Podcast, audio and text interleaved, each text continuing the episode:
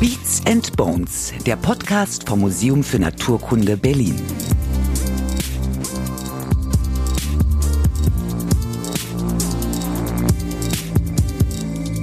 Mit die nettesten Frösche sind die sogenannten Regenfröschchen oder Breviceps aus dem südlichen Afrika. Die sehen aus wie so ein schlecht gelauntes Fleischbällchen. Runder Körper, ganz kurze Beinchen, nach unten gezogener Mundwinkel, als wären sie dauernd schlecht gelaunt. Schlecht gelaunte Fleischbällchen und Männchen, die sich an ihr Weibchen ankleben wie eine Klette, um kleine Kaulquappen zu machen. Die Welt der Amphibien ist einfach faszinierend. Vor allem für Mo Rödel. Er ist Herpetologe, also Amphibienforscher am Museum für Naturkunde Berlin. Denn sie sind mehr als schleimige, mit Warzen besetzte Kopulationsakrobaten. Einige Amphibien sind richtige Anpassungskünstler. Denn ihre Umwelt verändert sich fortlaufend. Und wer sich nicht anpasst, stirbt. Amphibien haben schon ein paar Tricks, um zu überleben. Und die kennt Mo Rödel. Mo wäre derzeit ohne Corona sicherlich in den Feuchtgebieten von Zentralkongo unterwegs und zwar nicht, um Charlotte Roach zu suchen, sondern um Unken und Kröten beim Balzverhalten zu belauschen. Mo wollte als Kind Zoodirektor werden.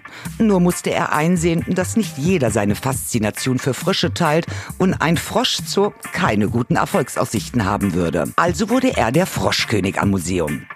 Heute ist er Kurator der herpetologischen Abteilung am Museum für Naturkunde Berlin. Dort streichelt er nicht nur gerne Frösche, sondern schaut ihnen regelrecht bei ihrer Evolution zu. Ein passionierter Wissenschaftler im Gespräch mit Lukas Klaschinski.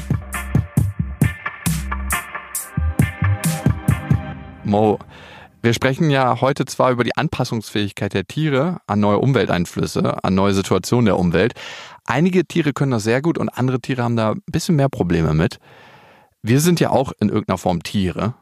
Wir leben fast in allen Teilen der Welt. Ich war letztes Jahr in Grönland im Urlaub und dachte mir so, okay, hier leben auch Menschen. Also klar, man weiß es, aber wenn man es dann mal sieht, wie unwirtlich die Natur ist dort und dass dann dort trotzdem Menschen leben, sind wir sehr anpassungsfähig als Mensch? Ja, wir sind mit Sicherheit extrem anpassungsfähig, wenn wir nicht sogar die äh, mit Abstand am anpassungsfähigste Art überhaupt sind, was eben sich dadurch zeigt, dass wir überall vorkommen, und überall angepasst haben. Aber der Vergleich zwischen uns und Tier hinkt ja ein bisschen. Wir bedienen uns technischer Hilfsmittel ganz oft. Wir haben Klimaanlagen, wir haben laufend Trinkwasser, wir bauen spezielles Obst und Gemüse an in Gewächshäusern in Gebieten, wo es eigentlich klimatisch nicht möglich ist, diese Früchte und dieses Gemüse anzubauen. Tiere haben diese Möglichkeiten nicht. Welche würde ich gleich mal unter, würde ich gleich mal einfallen und sagen, okay. eigentlich haben sie es zumindest teilweise schon. Natürlich bauen die jetzt nicht irgendwelche Klimaanlagen, Computer, Maschinen, sonst was. Aber Tiere können sich natürlich zum Beispiel in einer unterschiedlichen oder in einer anderen Umwelt anpassen, indem sie ihre Aktivitätszeit verschieben. Ja, wenn ich in einem warmen Gebiet eher in der Nacht vorkomme und ich komme in ein kühleres Gebiet, dann bin ich vielleicht eher am Tag aktiv oder ich suche mir ein entsprechendes Versteck, das die entsprechende Temperatur, die ich mag, vorhält viele Tiere und vor allem die Tiere, die erfolgreich sind in sich verändernden Umwelten, haben hier ganz viele Anpassungsfähigkeiten, die jetzt vielleicht nicht äh, damit vergleichbar sind, dass wir irgendwelche technischen Neuerungen erfinden, aber die natürlich sich selber andere Bedingungen, Lebensbedingungen schaffen und damit auch in einem anderen Lebensraum zurechtkommen. Womit hat das was zu tun? Also es ist ja auch bei den Menschen. Manche können sich besser anpassen und andere weniger gut. Manche Tierarten und auch die Individuen in diesen Tierarten können sich besser anpassen. Hat das was mit Intelligenz zu tun am Ende? Teilweise ja, teilweise gibt es sehr gute Hinweise, dass es was mit Intelligenz zu tun hat. Man hat sich zum Beispiel angeguckt bei Säugetieren, bei Vögeln und tatsächlich sogar bei Amphibien, Reptilien in einer einzigen Arbeit, wie sich Hirngröße zeigt bei Arten, die anpassungsfähig sind oder die nicht anpassungsfähig sind. Und da findet man sowohl zwischen Arten, dass das Gehirn häufig größer ist bei anpassungsfähigen Arten als bei nicht anpassungsfähigen Arten. Und man findet solche Unterschiede teilweise sogar innerhalb einer Art, je nachdem, wo die vorkommt. Auch da gibt es offensichtlich Unterschiede dann in der Gehirngröße. Also es scheint ein bisschen was mit Intelligenz auch zu tun zu haben. Wir haben jetzt über Verhaltensanpassung gesprochen, aber es passt sich ja nicht immer nur das Verhalten der Tiere an die Umwelt an. Welche Möglichkeiten haben die Tiere noch, sich an ihre Umwelt anzupassen? Im Prinzip betrifft es alles, was ein Tier ausmacht. Von Verhalten angefangen über die physiologischen Anpassungen, die dauern natürlich ein bisschen länger vielleicht. Wie lange dauert sowas? Kann man nicht sagen. Das, äh, bei manchen Arten hat man festgestellt, dass Anpassungen innerhalb weniger Generationen kommen können. Und die Anpassungen können zum Beispiel auch sein, dass die Tiere ihr Aussehen verändern. Das gibt es zum Beispiel auf Grönland, die Moschusochsen, die haben ja eigentlich bisher ein sehr, sehr dunkles Fell gehabt. Und jetzt stellt man fest, dass das rötlicher wird, weil das Klima auf Grönland sich verändert, es wird wärmer und die Reflexion vom Fell ist natürlich besser bei einem helleren Fell und die äh, hitzen, heizen nicht mehr so stark auf im Sommer und darum werden die rötlicher. Und ich frage mich, wie funktioniert das, wenn das so schnell geht, über zwei, drei Generationen? Erstmal müssen wir eine bestimmte Variabilität in der Population sowieso haben. Wenn wir keine Moschusochsen haben, die rötliches Fell haben, dann kriegen wir auch in 30 Generationen keine mit rötlichem Also man kann Fell. sich nicht konzentrieren ja, also, und sagen, äh, ja. Aber wenn wir uns zum Beispiel jetzt Menschen angucken oder äh, irgendwelche anderen Hunde, wir haben ja eine wahnsinnige Variabilität prinzipiell in, in vielen Arten drin und in vielen Arten sehen wir sie nicht, aber die Variabilität ist trotzdem da. Und dann kann so eine Anpassung sehr, sehr schnell funktionieren, wenn plötzlich eine bestimmte Eigenschaft von größerem Vorteil ist. Also wir haben zum Beispiel hier in Berlin, in Brandenburg, haben wir uns angeguckt bei Laufkäfern, ob sich da die Farbe innerhalb der letzten 150 Jahre verändert verändert hat. Da gibt es eine Art, die kommt in einem metallischen Grün, in einem Bronzeton oder mit beiden Bronze und Grün äh, vor. Und da konnten wir feststellen, dass die sich in Brandenburg über die ganze Zeit eigentlich nicht großartig verändert haben. Aber in Berlin waren von überwiegend grünen Tieren dann irgendwann mal überwiegend bronzefarbene da und in neuerer Zeit werden sie wieder überwiegend grün. Und das interpretieren wir so, dass es irgendwann mal einfach so dreckig war, dass die Grünen besser sichtbar und wahrscheinlich deshalb eher gefressen wurden. Dann haben sich die Bronzefarbenen durchgesetzt und nachdem die Umweltbedingungen wieder besser wurden, war es plötzlich für die Grünen halt wieder besser. Würdest du sagen, das ist so eine Art Superkraft der Tiere, dass sie sich anpassen können? Wenn man es unbedingt als Superkraft bezeichnen will, ist eine Superkraft der Evolution. Also wir, die, die Möglichkeiten, die wir haben, sind sehr viel größer, als man sich das noch bis vor wenigen Jahrzehnten vorstellen konnte. Also man ging immer davon aus, wir können Evolution eigentlich nicht wirklich beobachten. Ja, das ist irgendwie ein wahnsinnig langwieriger Prozess. Da braucht es schon ein paar hundert Generationen und Tausende von Jahren. Aber es gibt auch ganz spannende Experimente, wo man das zeigen konnte, dass es irrsinnig schnell ging. Ein Kollege aus Amerika hat sich kleine Echsen, die dort in extrem vielen unterschiedlichen Arten vorkommen, geschnappt und hat die auf Karibikinseln gesetzt, wo die Tierchen eigentlich nicht vorkamen. Darf man eigentlich nicht machen, sowas, oder? Inzwischen durfte man das sicher nicht mehr machen. Damals durfte man es. Hatten einfach einschleppen irgendwo, um Experimente zu machen? Diese Experimente wurden auch immer wieder resettet. Je nachdem, wenn die äh, nächste Tropensturm durchging, waren die Eidechsen auch wieder weg. Ah, okay. Als sie dann von den Inseln runtergeblasen hat. Aber der hat beobachtet, dass er diese, diese Anolis-Eidechsen gibt's wie gesagt, in Hunderten von unterschiedlichen Arten. Und je nachdem, ob die am Baum, am Baumstamm, auf den Ästen, in der Baumkrone oder am Boden vorkommen, sind die unterschiedlich gefärbt, haben die unterschiedliche Beinlängen. Also mit kurzen Beinen kann ich mich viel besser auf so einem kleinen Ast festhalten. Mit langen Beinen kann ich viel schneller auf dem Boden rumrennen. Und der hat sich dann gefragt, ob diese Arten sich eventuell verändern können, wenn sie in einem Lebensraum sind, wo sie zum Beispiel nicht mehr kleine Äste, sondern nur dicke Äste oder umgekehrt haben. Und innerhalb von wenigen Generationen haben die Tiere einfach anders ausgesehen. Also die haben dann längere oder kürzere Beine gekriegt, wurden größer oder kleiner.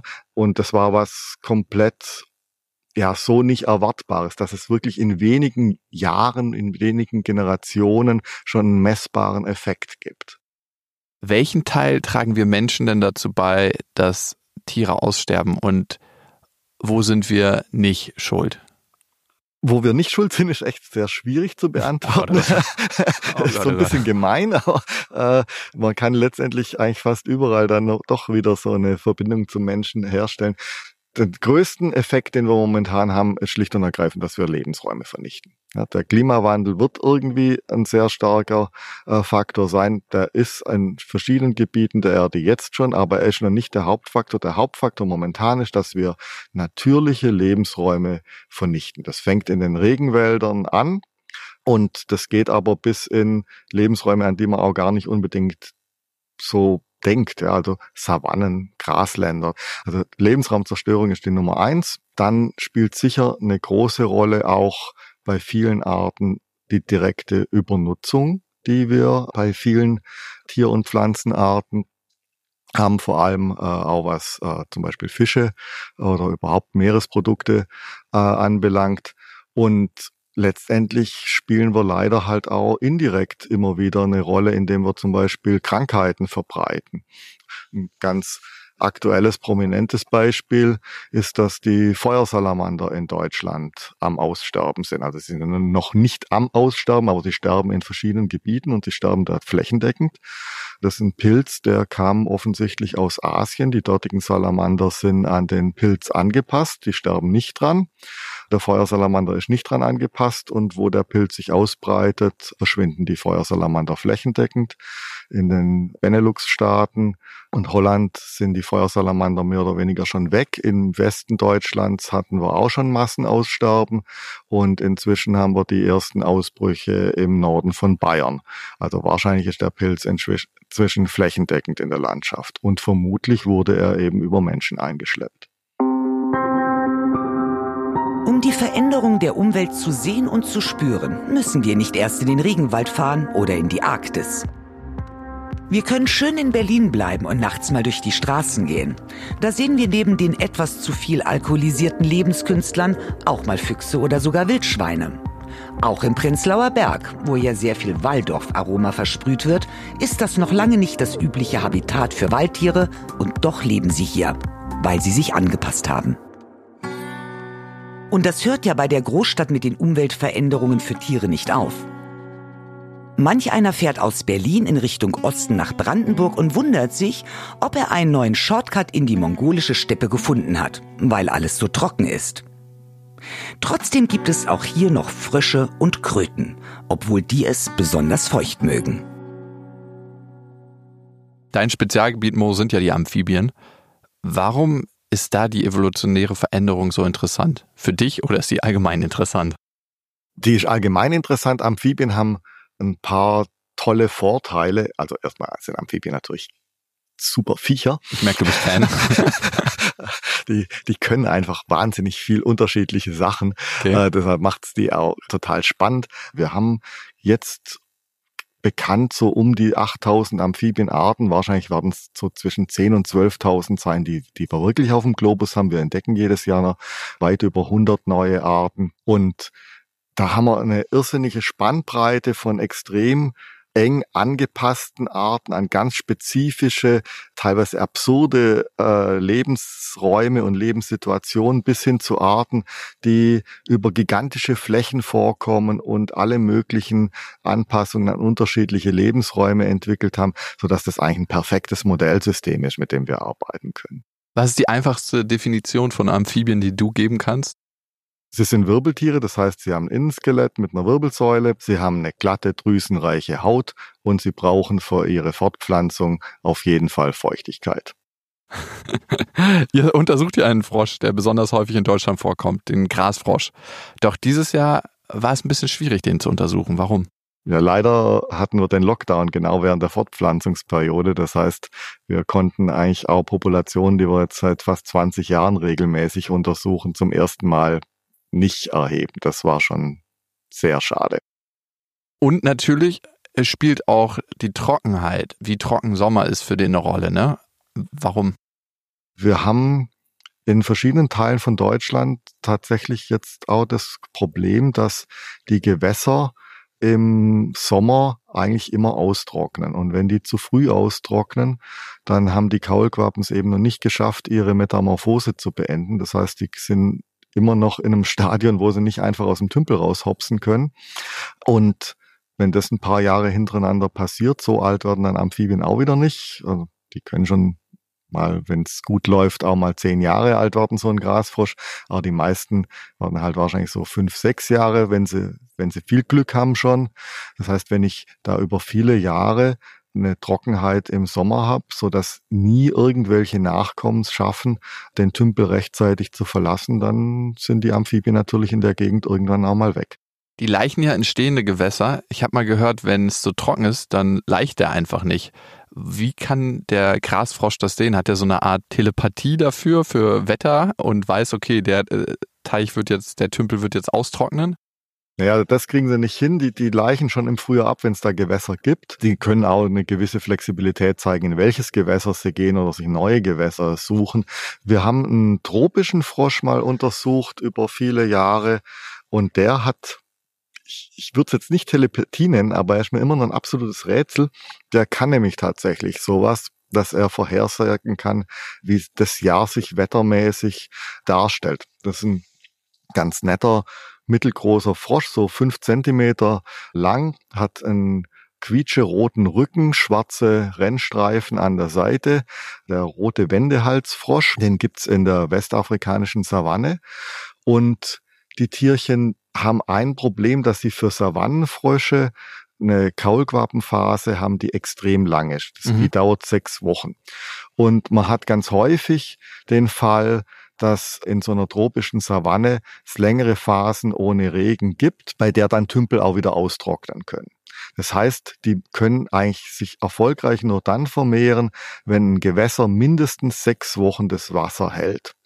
Und wir haben dann festgestellt, dass diese Wendehalsfrösche meistens nur ableichen nach einem Regenfall, der mehr als 18 Millimeter Regen umfasst hat.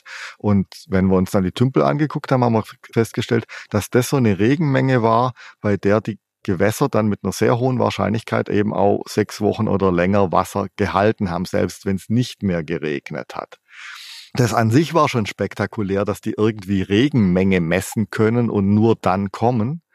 Das hatten wir über zwei Jahre festgestellt. Dann wollten wir es in einem dritten Jahr wiederholen und haben plötzlich festgestellt, denn ist diese Regenmenge vollkommen Schnuppe. Die waren plötzlich nach zwei oder drei Millimeter Regen auch am Tümpel und haben sich vermehrt. Und dann haben wir festgestellt, in dem Jahr hat es eigentlich auch dauernd geregnet. Das heißt, die waren in der Lage, irgendwie vorherzusehen, dass wir nicht mehr in einem normalen, relativ trockenen, sondern in einem super feuchten Jahr waren. Und dann war es ihnen auch vollkommen schnuppe, äh, wie viel Regen es fiel. Dann konnten sie sich einfach nach jedem Regen paaren. Und wenn ich jetzt modellieren würde, was mit denen passiert der Klimawandel, hätte ich normalerweise gesagt, das mit die erste Art, die verschwindet. Aber ganz offensichtlich sind die extrem gut angepasst. Also die werden nicht verschwinden. Die kriegen es irgendwie hin, sich trotzdem zu vermehren. Welche Folgen kann das haben, wenn sich eine Art breit macht? Die dringen ja auch in einen Lebensraum ein, wo es dann schon andere Arten gibt, die vielleicht diesen Lebensraum besetzen, ne? Das kann für die Einheimischen oder die bisher da lebenden Arten natürlich ein großes Problem werden. Hier in der Region sind zum Beispiel die Waschbären ein Riesenproblem für Amphibien inzwischen, weil sie sich, die sind halt unglaublich schlau und die Frösche leider meistens nicht so. Du bist auch Fan, hattest du gesagt. Ich bin auf jeden Fall Fan, aber deshalb muss man den Tierchen nicht das unterstellen, was sie jetzt, das sind jetzt nicht okay. die Intelligenzbolzen. Und Amphibien haben tolle Abwehrmechanismen entwickelt. Also zum Beispiel Kröten oder irgendwelche Unken sind relativ giftig. Das heißt, unsere einheimischen Räuber kommen mit denen jetzt häufig nicht so ohne weiteres klar. Aber der Waschbär ist ein sehr schlaues Tierchen.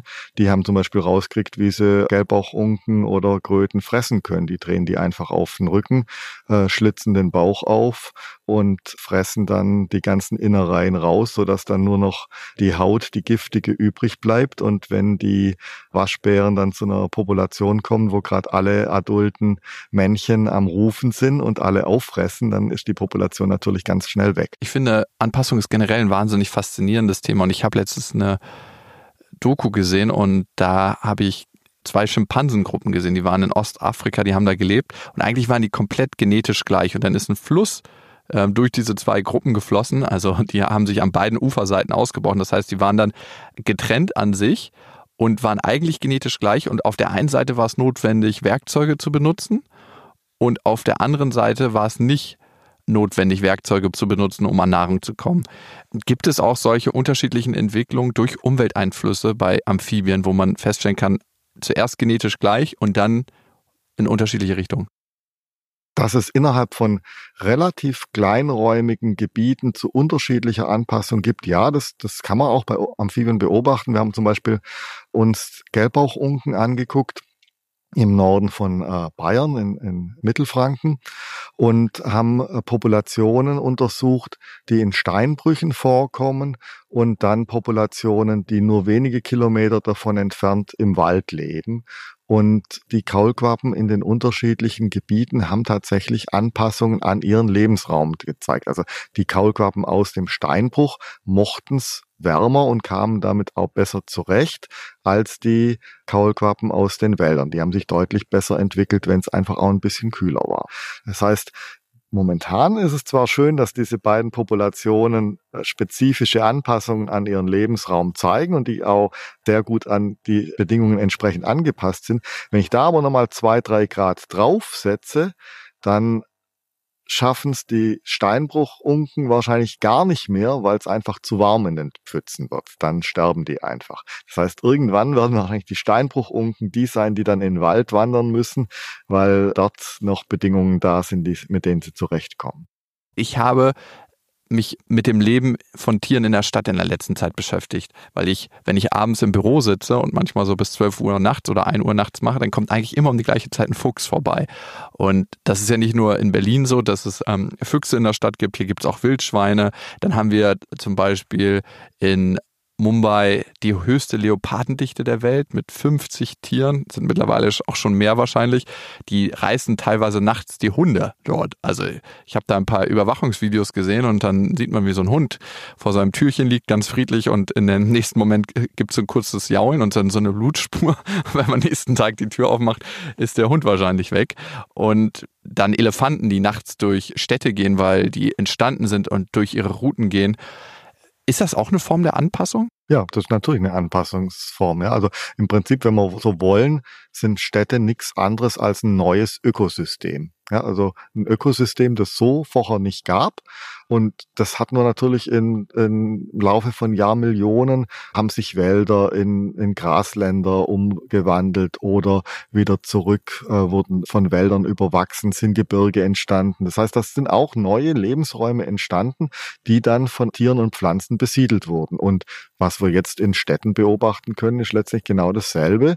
Wir haben neuen menschengemachten Lebensraum geschaffen und es gibt bestimmte Arten, die es offensichtlich schaffen, sich in diesen Lebensräumen anzupassen und teilweise sogar besser anzupassen als in ihrem ursprünglichen Lebensraum. Die Amsel zum Beispiel ist eigentlich ein Waldvogel. wenn man jetzt Amseln suchen würde, würde ich nicht in den Wald gehen. Das suche ich deutlich länger, als wenn ich in Berlin mal kurz eine sehen will. Die finde ich um die nächste Straßenecke rum.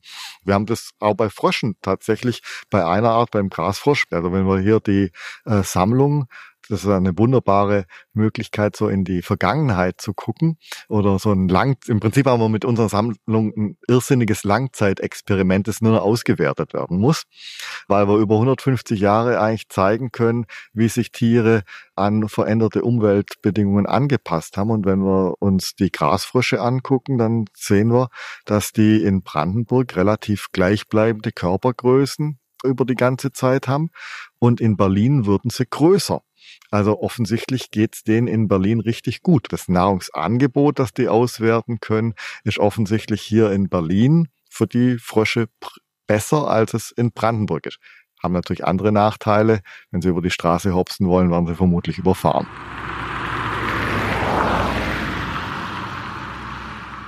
Übrigens, Frosch ist nicht gleich Kröte. Denn Frosch ist der Oberbegriff. Es gibt aber auch die Gattung echter Frosch. Das sind die mit dem schlanken Körpern und langen Beinen und großen Augen. Die Kendall Jenners unter den Lurchen. Die besonders unattraktiven mit Warzen, Glubschaugen und einer unappetitlichen und ungesunden aussehenden grauen Schleimhaut, das sind die putzigen Kröten. In der Hässlichkeitsskala ganz nah dran an der Kröte sind die Unken. Unken haben einen dicken Körper und sehr, sehr kurze Ärmchen. Ihre Unförmigkeit machen sie wett mit ein paar tollen Farbtupfern in Gelb oder Rot. Und es empfiehlt sich ein genauer Blick in die Augen der Unken, denn sie sind absolute Flirtmeister. Ihre Pupillen sind herzförmig. Ist ja klar, dass sich Mo in die Lurche verliebt hat. Welche Amphibien, Mo, findest du besonders bemerkenswert und spannend? Ich finde, die aller nettesten Amphibien sind eigentlich die, die die meisten Leute hässlich finden. Okay, äh, warum ist das so? ich weiß ich auch nicht. Also ich finde die einfach klasse. Und einer der die tollsten, mit die nettesten Frösche sind die sogenannten Regenfröschchen oder Breviceps aus dem südlichen Afrika. Die sehen aus wie so ein schlecht gelauntes Fleischbällchen. Runder Körper, ganz kurze Beinchen, nach unten gezogener Mundwinkel, als wären sie dauernd schlecht gelaunt. Extremst putzig. Können auch gar nicht hopsen, sondern laufen mit ihren Stummelbeinchen. Die leben meistenteils unterirdisch kommen auch teilweise bis in Wüstengebieten vor. Also in der Namib gibt's eine eigene Regenfroschart. Und die sind einfach völlig absurd. Ja, also das, diese sehen einfach schon mal völlig abartig aus. Und also Frösche zum Beispiel, wenn die sich vermehren, klammert ja das Männchen eigentlich das Weibchen, dann gehen die in irgendeine Pfütze rein und leichen da ab. Mhm. Und die Jungtiere entwickeln sich dann da und schlüpfen direkt aus den Eiern. Aber die Männchen haben eben auch so kurze Beinchen, dass die die Weibchen gar nicht klammern können. Das, das sind einfach, einfach so kleine Kugeln, die da irgendwie versuchen müssen, mit dem Weibchen klarzumachen. Und die kleben sich einfach an. Die haben einen Klebstoff und man kriegt die dann auch während der Paarungszeit nicht los. Also die kleben dann wirklich an dem Weibchen dran und es gibt auch teilweise dann Weibchen, die haben dann nur zwei, drei Männchen dran kleben. Löst sich nach ein paar Tagen wieder, wenn sie in die Erde runtergehen. Aber das sind nur ist nur eine Gruppe von Fröschen. Es gibt die abartigsten Anpassungen, vor allem auch was Fortpflanzung anbelangt. Das sind unsere einheimischen Amphibien eigentlich alle relativ oder die meisten relativ langweilig. Es gibt eigentlich nichts, was nicht abartig genug wäre, dass das Amphibien nicht erfolgreich ausprobiert hätten. Also es gab, die sind leider ausgestorben, äh, zwei Arten in Australien. Da haben die Weibchen die Kaulquappen, die geschlüpft sind, geschluckt und im Magen ausgebrütet. Das heißt, die haben über zwei Monate lang die äh, Magensäureproduktion eingestellt. Die Kaulquappen haben sich im Magen entwickelt und die fertig ausgebildeten äh, Frösche wurden dann ausgespuckt. In Chile gibt's noch eine Froschart, da haben die Männchen die Brutpflege übernommen. Die haben eine Kehlwamme, mit der sie auch rufen können, wo sie auch die äh, Weibchen ganz normal nach denen rufen in der Paarungszeit. Wenn die abgeleicht haben, dann nimmt das Männchen die geschlüpften Kaulquappen in den Mund, die gehen in diese Kehlwamme, in, den, in diese Schallblase rein und die Schallblase verändert sich dann von einem akustischen Organ zu einem Brutsack und sie bilden sogar Nährstoffe aus, die dann die Kaulquappen ernähren und die fertig ausgebildeten Fröschchen werden dann vom Männchen ausgespuckt. Du bist ja selber öfters mal in Afrika unterwegs. Bist du dann richtig im Dschungel? Also wie kann ich mir das vorstellen? Ja, das, ich mache natürlich ganz unterschiedliche Sachen in Afrika. Ich bin relativ seltener im Dschungel, als ich das früher als Doktorand oder als noch junger Postdoc war. Aber ich nehme auch an Expeditionen teil, wo wir auch in Gebiete gehen, von denen nicht bekannt ist, was es dort an Amphibienreptilien gibt. Ja, und dann geht man wirklich so mit einer Expedition und Rucksack und Zelten irgendwo hin und untersucht dann wochenlang, welche Arten man dort findet. Und wir finden eigentlich auch, egal wo wir hingehen, immer noch neue und unbekannte Arten woher weißt du eigentlich, wenn du einen Frosch fängst? Also du wirst wahrscheinlich nie anfassen, ne? Einfach so, weil du weißt nicht, ob die giftig sind oder nicht. Oder ich fange fast die immer an. Ja? Aber woher weißt du, ob die nicht giftig sind? Sie sind nicht? alle giftig. Okay. Und woher weißt du, ob die nicht tödlich sind? Äh, also die, es gibt nur eine einzige Art von Amphibien, die wir tatsächlich nicht in die Hand nehmen können, ohne dass es direkt gesundheitliche Schäden verursacht. Das ist der Phyllobates terribilis, den es in Kolumbien gibt. Das ist der, die giftigste Amphibienart der Welt. Es gibt natürlich auch zum Beispiel der rote Wendehalsfrosch, von dem wir es vorher hatten. Wenn ich den in die Hand nehme, wenn die zerkratzt wäre, dann würde ich das schon merken. Ja, aber im Regelfall macht es nichts aus, wenn ich eine Amphibienart in die Hand nehme. Das ist für das Amphib deutlich unangenehmer als für mich. Und ich sollte einfach immer gucken, dass ich hinterher meine Hände wasche, schon allein, dass ich keine Krankheiten auf den nächsten Frosch übertrage, wenn ich einfange. Aber das Handling macht im Prinzip nichts aus. Also das ist ungefährlich. Du als Froschfreund, du als Krötenfreund, du als Unkenfreund, hast du schon mal Froschschenkel gegessen? Ich habe tatsächlich einmal Froschschenkel gegessen. Da konnte ich das auch nicht, ich wusste es nicht, dass ich es gegessen ja, habe ja, und ja. ich hätte es auch nicht ablehnen können. Ich war in Taiwan äh, eingeladen und ich habe mir da äh, dann als Regel eigentlich gemacht, ich probiere erstmal alles und frage immer hinterher, was es war. Allein nur deshalb, dass, es, dass ich es nicht ekelhaft finde. Und da war eine, waren auch Frösche dabei. Ich muss zugeben, es war sehr lecker. Wonach hat es geschmeckt? Ja, also es kommt die Standardantwort ein bisschen wie Hühnchen. Also es lohnt sich tatsächlich nicht wirklich deshalb äh, Froschschenkel zu essen. Wobei ich sagen muss, wir haben auch ein Projekt, das wir auch weiter ausbauen wollen. Da würden wir tatsächlich sogar Froschschenkel propagieren als Nahrungsmittel. Wir haben beobachtet, dass es in Westafrika, da gibt es verschiedene Ethnien, die essen Frösche traditionell. Das hat auch über Millionen von oder Tausende von Jahren nie was ausgemacht, dass die da irgendwie ein paar Frösche aus dem äh, Lebensraum rausnehmen. Da gibt's aber inzwischen Regionen, wo Frösche fast industriell gejagt und geerntet werden weil andere Proteinquellen einfach nicht mehr da sind. Also zum Beispiel die Fische im Niger einfach überfischt wurden und jetzt richtig gehende Froschmärkte im Norden von Benin und in Nigeria gibt, von denen die Frösche dann gehandelt und in die großen Millionenstädte von im Süden von Nigeria verkauft werden. Und da war eine unserer Ideen, eigentlich wäre es ja super, wenn wir Möglichkeiten finden würden. Die Frösche werden vor allem in Reisfeldern geerntet dass wir den Bauern erklären, unter welchen Bedingungen sie die Froschpopulation fördern können, also dass sie mehr Frösche drin haben und ihnen zeigen, wie sie nachhaltig Frösche entnehmen können. Dann hätten die im Prinzip eine Win-Win-Situation. Sie könnten die Proteine ernten und sie hätten die Frösche in ihren Reisfeldern, die vielleicht sogar noch die Schädlinge auffressen würden. Das heißt, sie bräuchten weniger Agrarchemie und könnten dann mit Reis und mit Fröschen was verdienen. Was uns am Herzen liegt, warum wir das untersucht haben, ist, dass wir nicht wollen, dass Frösche aus ihren natürlichen Lebensräumen übererntet werden, weil das hat massive negative Folgen. Also wenn die Frösche weg sind, das ist den meisten Leuten nicht klar. Die Kaulquappen sind extremst wichtig, um zum Beispiel die Wasserqualität von so stehenden Gewässern aufzuhalten. Ein Tümpel, in dem keine Kaulquappe lebt, da können sich Algen einfach unbegrenzt vermehren. Der kippt irgendwann um und dann kann weder ein Mensch noch ein Tier dieses Wasser mehr zu sich nehmen. Oder es gibt ein gibt Frösche, bei denen jagen die Kaulquappen zum Beispiel Moskitolarven. Ja, wenn ich, wenn ich die nicht mehr hab, dann habe ich natürlich mehr Moskitos, die potenzielle Krankheiten, Malaria oder irgendwas anderes übertragen können. Das heißt, sowohl der Frosch an sich ist dann weg, und er hat eventuell auch eine zusätzliche negative äh, Folgen für die Menschen, die außen rum leben. Und das sollte natürlich nicht passieren. Wow, wenn ich mir vorstelle, dass ich täglich Frosch statt Thunfisch Carpaccio essen müsste, da können die Franzosen noch so drauf pochen, dass es eine Delikatesse ist, aber das möchte ich nicht. Lasst uns lieber über sie sprechen. Denn wir haben noch ein paar spannende Fakten zu Unken und Kröten und Frischen. Über die Berliner Sparkasse könnt ihr Fragen stellen und da waren wieder ein paar Superlativen dabei. Lukas, übernehmen Sie. Über die Berliner Sparkasse könnt ihr immer uns Fragen stellen, die wir hier im Podcast beantworten.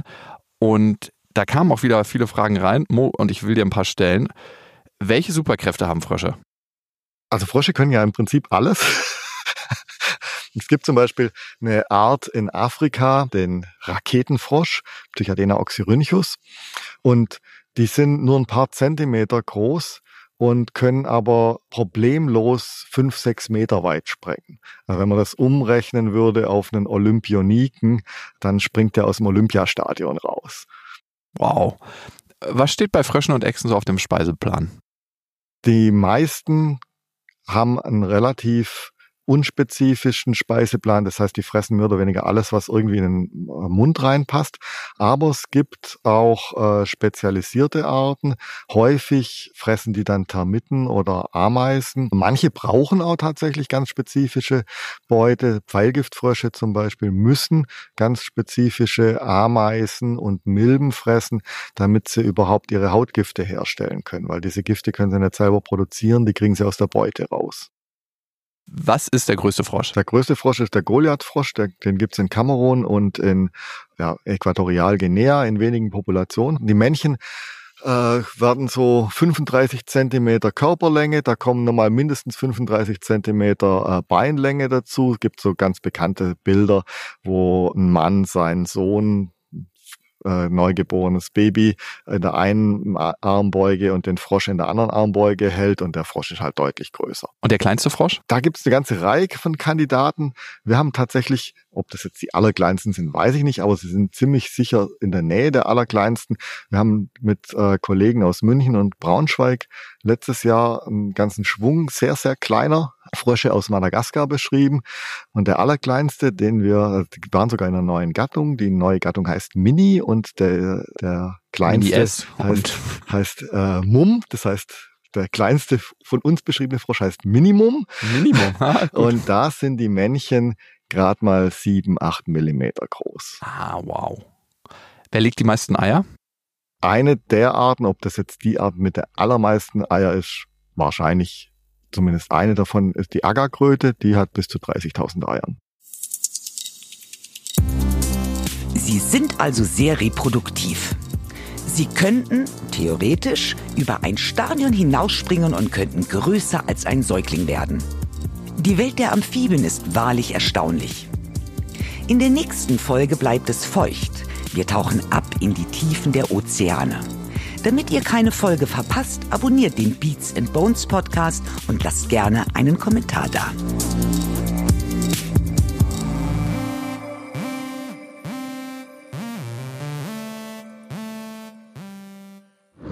In freundlicher Produktionsunterstützung der Auf die Ohren GmbH.